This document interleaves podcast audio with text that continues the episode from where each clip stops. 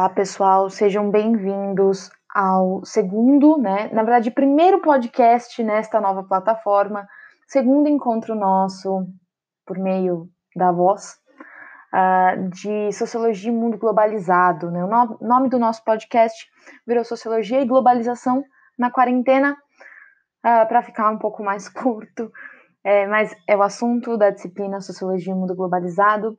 E na aula de hoje a gente vai falar sobre persistência e mudança social. Nós vamos falar um pouquinho, questionar um pouquinho sobre se existe mudança social hoje em dia na pós-modernidade e entender essas modificações e transformações da modernidade para a pós-modernidade numa visão basicamente de David Harvey, mas também vamos falar de outros autores, tá? Então vamos começar introduzindo o assunto, né? A gente vai falar principalmente da obra A Condição Pós-Moderna de Harvey, em que o autor ele busca investigar e compreender as transformações culturais, políticas e socioeconômicas né, que vem tendo lugar desde os anos 70, que os anos 70 e 80 são compreendidos como esse período de mudança da sociedade moderna para a sociedade pós-moderna, certo? E entender então esse advento da pós-modernidade. Então, para o Harvey, ele não vai descartar né, a categoria pós-modernidade, mas vai considerá-la uma condição histórica específica, né, defendendo a afirmação dessa condição histórica que, embora esteja assentada em novas formas culturais e novos arranjos de estruturação do mundo da produção, não acarretou a emergência de uma sociedade pós-capitalista ou pós-industrial. O que ele quer dizer com isso? Que apesar de termos uma mudança muito grande da modernidade para a pós-modernidade, a gente não se encontra numa sociedade que superou o capitalismo, certo? Nem que superou o capitalismo, nem que superou a produção industrial, muito pelo contrário. É algo que é importante, inclusive, ressaltar da aula passada, quando a gente falou um pouco de Marx, né? Marx já dizia isso no advento da Revolução Industrial, de que o capitalismo ele tem a capacidade de se reinventar inúmeras vezes. Então as crises elas vêm, mas se reinventam. E aqui eu já deixo para vocês o primeiro, a primeira pílula de pensamento, de reflexão é, para a gente observar aí nos próximos meses e anos, certo? Porque o momento que a gente vive agora dessa quarentena, né, do coronavírus, ele vai causar mudanças tão grandes na sociedade e mudanças tão grandes na forma de produção capitalista que vai levar a uma crise muito grande, isso a gente já sabe, isso é algo que já era dito desde o ano passado, da, de uma recessão global, então isso vai acontecer. Mas o que a gente tem agora para refletir é como esse capitalismo vai se reinventar. Porque, eu, inclusive, eu gostaria de saber, se vocês discordam de mim, por favor, deixem no, no fórum, nos comentários desse podcast, na plataforma do Connect, é se, é, vocês acham que o capitalismo vai deixar de existir com essa crise ou ele vai se reinventar? É, eu, eu acho que, na minha opinião, ele vai se reinventar. Mas eu gostaria muito de ouvir opiniões discordantes e por que, que ele deixaria de existir, se haveria uma nova forma de economia é, e de produção crescendo no mundo. Mas continuando aqui no pensamento de David Harvey, né, então a pós-modernidade, assim como a modernidade, né, ela é um tema plural e carregado de sentidos muitas vezes, muitas vezes contraditórios, né? Então, o único consenso é que o pós-modernismo é uma reação ao modernismo. Então, a sociedade pós-moderna que a gente vem tratando desde a primeira aula dessa disciplina, ela vai ser o pós-modernismo ele vai ser uma reação ao modernismo. A sociedade pós-moderna é uma reação à sociedade moderna. Então, eu acho que é importante aqui a gente voltar um pouquinho na aula sobre Sociedade do Cansaço, voltar um, um pouquinho na obra do Byung-Chul Han, em que a gente tem a sociedade da obediência na modernidade e a sociedade do desempenho na pós-modernidade. E é muito interessante a gente avaliar isso. É, desculpa se eu devagar um pouquinho, tá? É, eu tenho aqui o roteiro, mas a gente divaga um pouco também o interessante é a gente refletir assim, se na visão de Byung-Chul Han, que a gente discutiu há umas aulas atrás, a gente tem a sociedade do desempenho na sociedade pós-moderna, em que você sempre tem que ser o melhor, uma sociedade também da meritocracia que a gente fala, E essa sociedade do desempenho, ela leva a uma sociedade do cansaço, por isso que a gente está sempre cansado o tempo todo. O que esse período de quarentena vai causar na nossa vida? Isso é o que eu digo da, da minha própria vida, né? Eu era uma pessoa totalmente imersa na sociedade do cansaço. Tava o tempo inteiro cansada. Né? Inclusive, antes dessa quarentena, eu estava fazendo inúmeros, inúmeros exames médicos para saber o que, que, eu tinha. Achei que eu tinha problema de tiroide, não, descobri que não tenho, porque eu estava sempre cansada, né? Mas que leva a nossa reflexão, que na verdade, provavelmente eu estava sempre cansada por conta da sociedade do desempenho, que é trabalhar o tempo todo, trabalhar o tempo todo. E essa quarentena nos faz, apesar de estarmos trabalhando, né? Vocês estão aqui estudando, eu estou trabalhando, também estudando com vocês, mas apesar disso tudo, a gente tem que dar um, um, um, break na nossa vida, né? Porque só da gente não ter que se locomover para todos os lugares, né? A gente está fazendo tudo de casa, então a gente está trabalhando de casa, a gente está se exercitando de casa, a gente está fazendo compras de casa. A gente fazer tudo de casa também dá uma, des uma desacelerada. E eu sinto agora que meu dia tem muito mais horas do que tinha antes, porque só o período de deslocamento já muda bastante. Então, qual vai ser essa reação, a, a reação dessa quarentena na nossa vida pós-moderna? Será que a gente não vai conseguir adaptar muita coisa para o online também, melhorando a nossa qualidade de vida, isso sendo positivos, né? Porque pode ser que não. Outro questionamento que eu deixo para vocês. Mas é importante refletir se a gente não vai entrar numa é, era pós-pós-moderna, né, em, em reação ao pós-modernismo, em reação à sociedade do cansaço, à sociedade do desempenho, certo? Uh, mas retomando o pensamento, desculpa a divagação, retomando o pensamento de David Harvey, então, essa reação do pós-modernismo ao modernismo é uma reação aos traços racionalizadores, planejadores e totalizantes do modernismo, né? Vocês lembram quando a gente fala muito, eu, eu virei fã do Byung-Chul Han depois que eu descobri a obra dele, porque é exatamente isso, quando a gente fala de, de sociedade do, do, da obediência e do desempenho. A sociedade da obediência era aquilo, é você obedecer, é o trabalho da fábrica, vai ser o Taylorismo, vai ser o Fordismo, novamente lembrando da obra Os Tempos Modernos do, Cha, do Chaplin. Então, é, é essa, é, são esses traços racionalizadores, planejadores e totalizantes do modernismo. É isso, é isso que representa. Né, do outro lado, ainda faz reação né, mediante a valorização do que é heterogêneo e fragmentário, desconfiando das grandes narrativas e dos discursos universalizantes. Então, o pós-modernismo ele também vai trazer uma reação a uma narrativa única, que é a chamada famosa, que a gente vive isso muito hoje, a problematização. A problematização dessa sociedade, dessas narrativas, é não aceitar o que é nos dado né, de cara. Então, dado rejeição a traços marcantes do modernismo, ponto de partida da análise do pós-modernismo só pode ser o próprio modernismo. Então, quando a gente analisa o pós-modernismo, a gente tem que entender que ele é uma reação ao pós ao próprio modernismo, né? Desculpa, ao próprio modernismo. Então, a, vocês vão acompanhar, inclusive, depois nos slides da aula que já estão no Connect, novamente, né, essa é uma linha do tempo que eu tenho passado para vocês desde a primeira aula, que é quando a gente fala da Revolução Francesa, da Revolução Industrial, que dão um pontapé para essa mudança para a sociedade moderna, né, da sociedade pré-moderna para a sociedade moderna, que a gente chama, e passa, né, pela Primavera dos Povos, Primeira Guerra Mundial, entre guerra, Segunda Guerra, até as revoluções de maio de 68 na Europa Ocidental, que vão levar ao que a gente chama do período ao período pós-moderno, década de 70, 80. Lembrando que não há uma data específica para essa mudança, mas é o que a gente entende, né, por mudança do modernismo para o pós-modernismo, né? Então, voltando ao pensamento de David Harvey, a pós-modernidade e a modernidade são pensadas como modos de vida, modos de vida. E essa é uma análise, uma forma de análise muito importante, e muito interessante, porque a gente vê que, apesar de estarmos na pós-modernidade hoje e termos um estilo de vida, né, um modo de vida diferente da modernidade, a gente ainda vê pessoas que querem voltar ao, modo de vida da modernidade, né? É, isso é muito, a gente escuta muito isso, é mais ou menos o discurso que a gente fala, ah, mas era melhor na ditadura, mas era melhor na, na, na, era Vargas. Então, é o que a gente, assim, é sempre a pessoa tentando voltar para aquele estilo de vida anterior, né? Então, são modos de vida. Então, uma chave para pensar cultura é caracterizá-la como modo de vida.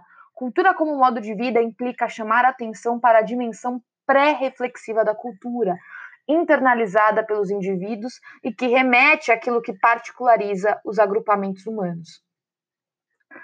Então vamos falar um pouquinho agora, né, de 1968 a 1972, né? Vamos falar de maio de 68, das revoluções, das, é, das revoltas, né, principalmente na França, e falar sobre o ápice da contracultura e das tendências antimodernas, que vai ser o pontapé inicial para o que a gente fala do movimento pós-moderno, que é então, né, o que a gente tem falado até agora, uma reação ao modernismo.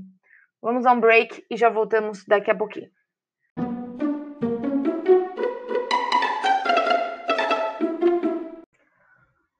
Olá, pessoal. É, retornamos aqui com o nosso podcast e vamos falar agora sobre maio de 68 e sobre essa onda de revolução que aconteceu na França. O que foi maio de 68? Então, foi uma onda gigante de protestos em diferentes países com viés anticapitalista. Né? Então, é importante a gente lembrar, esses movimentos eles estouram em um momento de crescimento econômico, de uma construção de um sistema de bem-estar social e o aumento salarial. Né? Então, foi um período de bonança econômica. E mesmo assim, você tem uma, essa onda gigante de protestos, né? E esses protestos eles vão alcançar todas as esferas sociais. Então, simbolicamente, maio de 68 implicou a crise derradeira do projeto iluminista, a perda de fé de toda e qualquer possibilidade de emancipação humana pela técnica, ciência ou razão. Por quê? Porque as pessoas se sentiam tão presas nesse sistema capitalista de que como eu vou me emancipar numa ideia iluminista se eu estou preso nesse sistema capitalista de produção? Novamente lembrando, sociedade da obediência versus sociedade do desempenho.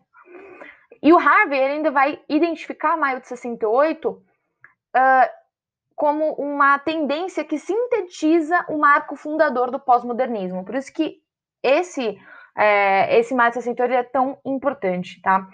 Mas ainda, né, o espírito de 68 se caracteriza pelo romantismo revolucionário. Por que um romantismo? Porque é uma das principais formas de cultura moderna, encerra a revolta, né, a reação à sociedade capitalista moderna a partir de valores culturais pré-modernos, certo? Quando a gente fala de estética, né, quando a gente fala de estética é, de design, da arte, né, em si. Então você pega valores culturais pré-modernos, que a gente fala da, né, da, principalmente do que é chamado clássico. Vocês podem ver nos slides, tem alguns exemplos é, dessas obras e uma reação à sociedade capitalista moderna. Né? E a crítica, o desencantamento moderno do mundo, triunfo da racionalidade instrumental, a dissolução individualista e competitiva das comunidades, a mecanização do trabalho, a mercantilização da existência do produtivismo e do consumismo, que é basicamente o que? A crítica que Marx já tinha feito à nossa sociedade moderna capitalista já na época da Revolução Industrial. Então, o pós-modernismo, ele acaba por se apropriar muito desse discurso da crítica capitalista, até mesmo de Marx, por isso que ele tem um espírito anticapitalista e muitas vezes, né, de ah, os militantes de maio de 68, muitas vezes até visto como comunistas, por conta dessa apropriação do discurso de Marx. Então, relembrando a aula passada, voltem lá no áudio caso, caso vocês não lembrem, voltem nos slides. Essa crítica de Marx e a essa toda essa organização capitalista moderna, né? Que é, voltando também, voltem à análise de Byung-Chul Han da sociedade da obediência, tá? Quando regressivo e reacionário, ele prega a volta ao passado e ao restabelecimento de uma harmonia social perdida. Então, na ideia, por isso que é romântico, tá? No sentido, não tô falando do amor romântico, casalzinho, beijo-beijo. Não, eu tô falando num, num, princípio romântico, no sentido de uma idealização. Então, o, qual que é a ideia de, de, dessas pessoas, desse movimento reacionário, né? Esse movimento de reação ao, à sociedade moderna capitalista. Que antes da Revolução Industrial tudo era melhor. Percebam isso, percebam isso. Tudo antes da Revolução Industrial era melhor. Então é uma visão romântica do passado no sentido de que ah, a gente tinha o nosso próprio tempo, a gente tinha né, a produção artesanal, então a pessoa sabia todo o preço né, e o trabalho envolvido na produção daquele objeto. Você tinha o pensamento de que ah, as pessoas eram muito. Imagina aqueles. Agora sim, até sugiro para vocês, joga aí no Google e dá uma procurada nas obras de Monet. Dá uma olhada. Ai, aqueles lagos lindos, as pessoas deitadas na beira do lago, aquelas roupas maravilhosas, né? Toda uma, uma idealização daquela época pré-moderna, pré-revolução industrial, em que se tinha, na visão dessas pessoas, se tinha uma paz maior, um tempo maior, uma vida muito mais confortável do que essa sociedade da obediência da produção capitalista, certo? Então, por isso que é romântico, por isso que é uma visão idealizada dessa harmonia social perdida. Uma ideia de que antes da, da modernidade existia uma harmonia social. Então, aí você vai, por isso que é obra clássica. Então, vai lá, dá uma olhada nas obras greco-romanas, vai olhar lá as estátuas, olhar o, o trabalho, né? Toda a a, a estética clássica, né? Então, dê uma olhada nisso, joga no Google, dá uma relembrada nessas obras de arte que ajudam também a entender essa esfera romântica, o que é esse, esse, essa ideia de que antes era muito melhor, antes da Revolução Industrial. Né? Então, quando o revolucionário ele prega um novo futuro utópico de sociedade emancipado e libertária. Então, esse futuro né, dessa ruptura com o modernismo seria uma emancipação. Uma emancipação e uma liberdade, uma liberdade perdida com a produção industrial capitalista, né, do Fordismo, do Taylorismo, que a gente já vem falando. Só que aí eu jogo para vocês, né? Isso aconteceu? Se a gente lembra novamente de Byung-Chul Han, sociedade da obediência vira para a sociedade do desempenho, que leva à sociedade do cansaço. Então, não foi isso que aconteceu. Mas concluindo aqui, o espírito de 68 encerra o renovado romantismo revolucionário, anticapitalista e crítico das tendências produtivistas, racionalizadoras, totalizantes e autoritárias do automodernismo. Então, a gente está falando Fordismo, Taylorismo, produção industrial em série. É isso que a gente está falando. E enquanto afirmação trouxe consigo esperança de sociedade emancipada, então o que? Livre da opressão, opressão capitalista e opressão da produção industrial, né? Uma opressão do modernismo. E aí foi nesse momento que a gente fala de anos 70, Vão dar uma procurada também, movimentos Panteras Negras, movimentos eh, nos 70, 80, que a gente vê uma revolução social muito grande, do movimento feminista, do movimento negro, direitos civis, Estados Unidos muito forte nesse momento, dei uma procurada. É, direito dos LGBTQ, movimento ecológico. Então, isso que a gente fala, inclusive em relações internacionais, isso eu já falei para vocês um milhão de vezes, que a agenda internacional, até vocês podem ver a própria evolução das organizações internacionais. A gente falava de guerra e paz, né, do fim da Segunda Guerra Mundial, por exemplo, da ONU, quando se funda a ONU, 45. De 45 até os anos 70, a gente só fala de dois assuntos: guerra e paz, certo? Segurança internacional e economia. Não se fala de mais nada além disso na esfera internacional. A partir dos anos 70, não. Aí você vai ter você vai ter é, um debate muito mais forte sobre direitos humanos, sobre meio ambiente, sobre direitos civis, certo? Por quê? Porque vem numa esteira da, da própria reivindicação social. Então é um movimento de baixo para cima, uma reivindicação social que vai atingir esferas até supranacionais quando a gente fala de organizações internacionais. Mas esse é um parênteses. Então, no, no, ponto de vista de Harvey, né, o pós-modernismo, é, o maio de 68 não foi bem sucedido no sentido de dissolução do capitalismo. O capitalismo não deixa de existir. Né? Isso já é uma análise de Marx, se a gente lembrar lá do Capital, quando ele escreveu o Capital. O capitalismo ele tem a capacidade de se reinventar. Ele sofre baques, as crises elas são constantes e elas são existentes, mas o capitalismo ele tem uma, uma forma, né, incrível de se reinventar.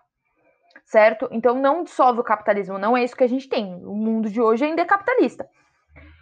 Mas leva a uma fragmentação, uma flexibilidade, um, um subjetivismo, uma descontinuidade e um localismo, né, desencadeados por maio de 68, que foram incorporados e moldando nossos novos modos de vida. Novamente, modernismo e pós-modernismo, na visão de Harvey, são modos de vida, formas de viver. Então, o argumento é que a pós-modernidade é a lógica cultural do capitalismo avançado, com produção cultural tendo sido incorporada pela produção mais geral de mercadorias. Então, mais uma vez, o capitalismo se reinventa de uma forma tão brilhante que a pós-modernidade vai virar uma lógica cultural do capitalismo. Então, como é, que, como é que eu vou capitalizar em cima dos movimentos sociais? Eu vou lá, vou fazer uma camiseta maravilhosa, escrito sou feminista, sou orgulho negro, vou fazer, vou vender. E vou vender, né? É a lógica do capitalismo. Inclusive tem uma tirinha no slide que fala muito bem sobre isso. Então, são quais são as quatro grandes tendências do pós-modernismo? Para a gente finalizar essa segunda parte do nosso podcast. A crise das grandes narrativas, então aquilo lá, não aceitar só uma forma de contar uma história. Segundo, a fragmentação da personalidade. Hoje em dia, tipo assim, você não é só você. Você, a gente se coloca em várias caixas. Então, é hétero, é homossexual, é, é cis, é gender fluid, é transgênero. Ah, eu sou é, demissexual, assexual, eu sou ao mesmo tempo, aí entra em, em diferentes, eu sou entre a classe social também, então eu sou classe média alta, sou classe média, sou classe baixa, sou classe alta. A gente vai se colocando em muitas caixas de uma forma de nos explicar melhor, então uma fragmentação da personalidade. Terceiro, a separação radical entre significado e significante, né? E que a gente vai entrar em mais detalhes depois. E a integração da cultura à vida cotidiana e ao mercado, que é a grande conclusão de David Harvey. E vou parar por aqui para a gente entrar na nossa última parte do podcast. Vejo vocês aí, vejo não, né? Vocês me escutam daqui a pouquinho.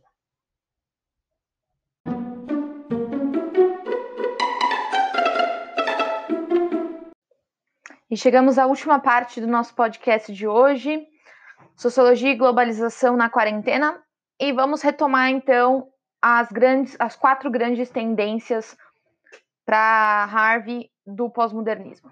Então vamos entrar aqui na primeira, que é a crise das grandes narrativas. Então, o que a gente está falando, né? O ponto de partida, além de marcada pela efemeridade, a vida moderna ela passa a ser concebida como caótica e impossível de ser aprendida de forma racional. Então, um ataque frontal às grandes narrativas, ou seja, as narrativas totalizantes e que conectam de forma lógica ou dialética passado, presente e futuro. Né? Então, as únicas formas de contar a história do mundo, aqui não. Você vai entrar o que? Com a problematização. Será que é bem isso?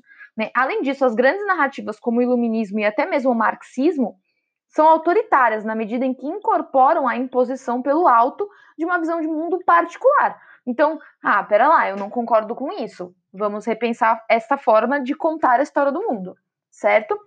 Então, no mundo da arte, a gente tem uma crise das vanguardas.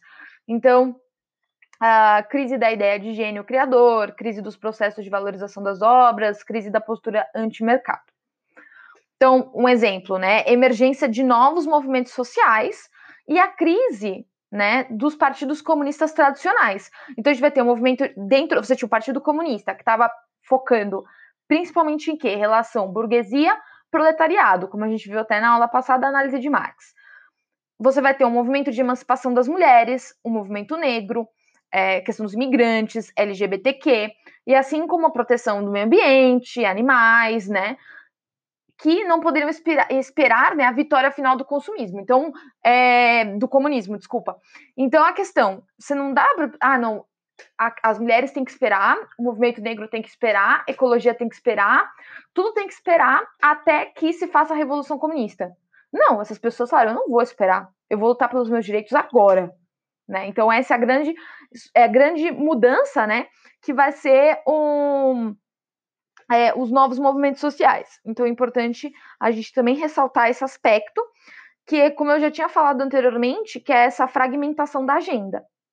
Né? E a gente vai ver esse, esse sistema acontecendo, inclusive, dentro dos próprios movimentos sociais. Então, quando a gente fala de movimento feminista, vai ter um movimento feminista que vai surgir com uma pauta das mulheres brancas e que depois vai ter o quê? Não, as mulheres negras também estão dentro do movimento feminista e não se relacionam totalmente com a pauta das mulheres brancas. Então, isso também é importante para a gente refletir.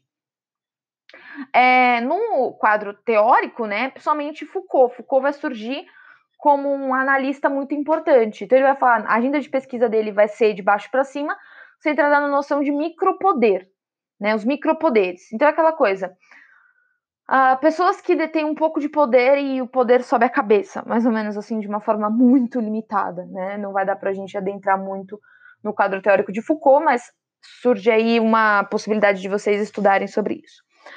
Segundo ponto, a fragmentação da personalidade.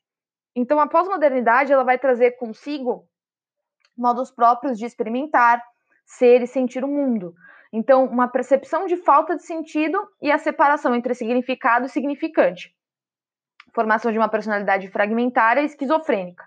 Então, a personalidade pós-moderna, ela perde capacidade de interligar passado, presente e futuro de forma consciente, co coerente. Então, experi experiência como uma série de presentes puros superpostos, mais ou menos contraditórios. Então, o resultado é o aumento exponencial da intensidade desses presentes, cujo desdobramento é o júbilo ou o terror absoluto. Então, o que a gente tem?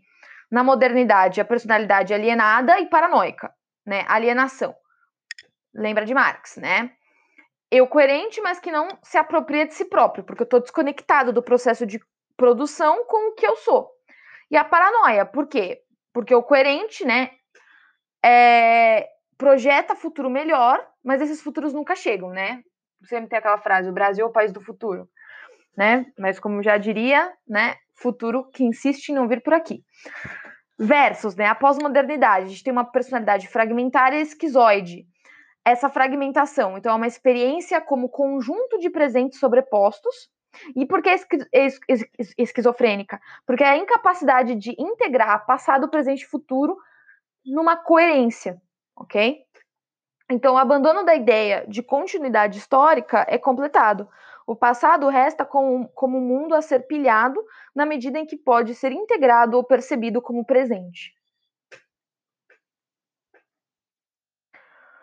Terceiro, a separação radical entre significado e significante. Então, no modernismo, a associação rígida e linear entre o que é dito, o significado, com, e como se diz o significante né? Então a pós-modernidade explode tal associação. A noção aqui é que a vida cultural e série, série de textos interconectados e que o autor ele não possui controle sobre os significados de sua obra. Então é lá, eu digo uma coisa, mas você interpreta outra. Então o dito é o significado e o como se diz é o significante. Então, como você vai entender o que eu digo, são coisas completamente diferentes. A gente vive isso muito no WhatsApp. Né? Por quê? Porque no WhatsApp, quem nunca mandou uma mensagem para alguém, que era uma mensagem, vamos dizer, de boa, e a pessoa entende como você está sendo grosso? Isso é exatamente a relação entre o significado e o significante. É uma interação entre quem diz, quem, o, quem né, está produzindo e quem está consumindo. E por último, a integração da vida, a integração da cultura à vida cotidiana e ao mercado. Então, no pós-modernismo, encerra a forma muito particular de integração da cultura à vida cotidiana. Então, mergulho de cabeça no mercado como mecanismo de integração à cultura popular. Então, resultado, mercantilização profunda. Então, aquilo que eu falei. Você, ah, o movimento feminista, o movimento negro, vou lá produzir um monte de camiseta, vendo um monte de camiseta, né? A gente vê grandes marcas, hoje em dia tem muito isso, né? grandes marcas que produzem uma moda, é uma moda de, é, de protesto, de reflexão do mundo. Então eu vou lá e uso uma camiseta com uma frase assim bem impactante, certo? E o que estão fazendo? Estão capitalizando em cima de uma questão cultural, uma sublevação, certo?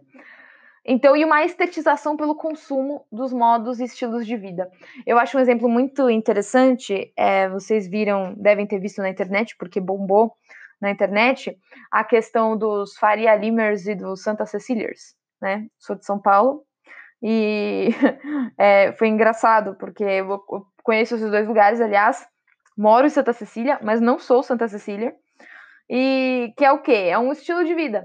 Então você, apesar de, principalmente o Santa Cecília, ele querer ser uma pessoa que está, de certa forma, quebrando paradigmas, né, subvertendo a, a ordem capitalista, né, do pessoal coxinha, do pessoal Faria Limer, tal, ostentando, ele também está vendendo estilo de vida. Então, aí o que acontece? Sobe o preço dos imóveis pra caramba aqui na região, aí Samambaia sobe de preço, é, tudo isso sobe de preço por conta de uma capitalização. Novamente, lembrando, né, a, de Marx que o capitalismo ele tem a capacidade incrível de se reinventar. Então, mesmo num período de muita, né, desde os anos 70, de muita crítica social, o capitalismo ele consegue ganhar com isso. Então, é, um exemplo até que tem aqui é do Andy Warhol, né, que ele é um artista e negociante publicitário de si mesmo. Então, a arte ela não é arte pela arte, é a arte a ponto de ser vendida, certo? Então, eu vendo a minha arte, certo? Então, sintetizando para a gente finalizar por aqui, não quero também que fique muito longo, a pós-modernidade não é o fim da história ou ponto de chegada da humanidade. Né? Não está num processo que acaba. Ela também não implica a superação da relação social propriamente capitalista ou a emergência de uma sociedade pós-industrial. Não existe o fim do capitalismo, não existe o fim da produção industrial como se pensava em maio de 68. Não existe isso o capitalismo ele vai se reinventar e a gente vai ver uma lógica de reinvenção do capitalismo, ainda numa sociedade extremamente capitalista, né? Lembrando que, assim como a modernidade, a pós-modernidade é uma condição geográfica e histórica situada. Então, a gente está falando de uma condição ocidental, principalmente, né? E do período pós-década de 70 até os dias atuais. Então, a pós-modernidade é a lógica cultural do capitalismo avançado, pós-sistemas fordianos de produção em massa e ciclo de unificação do mercado mundial, como produção e práticas culturais, têm sido incorporadas pela produção mais geral de mercadorias. Portanto, encerra novos modos de vida centrados em ideias de diferença, pluralismo, flexibilidade e etc. E aqui fica a atividade de hoje de vocês. Né? Eu passei dois filmes para vocês assistirem, espero que vocês gostem para a gente discutir um pouco a nossa vida atual na pós-modernidade, essa capacidade de mudança. Por isso que a aula de hoje é persistência e mudança social. Essa capacidade de mudança, né? Em 68, as pessoas pensavam, tinham a ideia de que sim, né, iria mudar e o capitalismo não iria existir mais e numa perspectiva romântica de pré-modernidade, mas isso não aconteceu. Isso poderia acontecer, pensando agora no nosso período de quarentena, né? Isso vai levar a uma mudança social? Com certeza vai, mas como vai ser essa mudança social? Pontos para a gente refletir e deixem os seus comentários e reflexões no fórum hoje no Connect. Vejo vocês uh, semana que vem. Vejo não, né? É, encontro vocês semana que vem. Vocês irão escutar o nosso próximo podcast. Espero que tenham gostado, espero que essas reflexões, essas divagações que eu tive tenham ficado claras para a gente entender o conteúdo. E nos encontramos novamente semana que vem com mais um Sociologia e Globalização na Quarentena. Obrigada e até lá.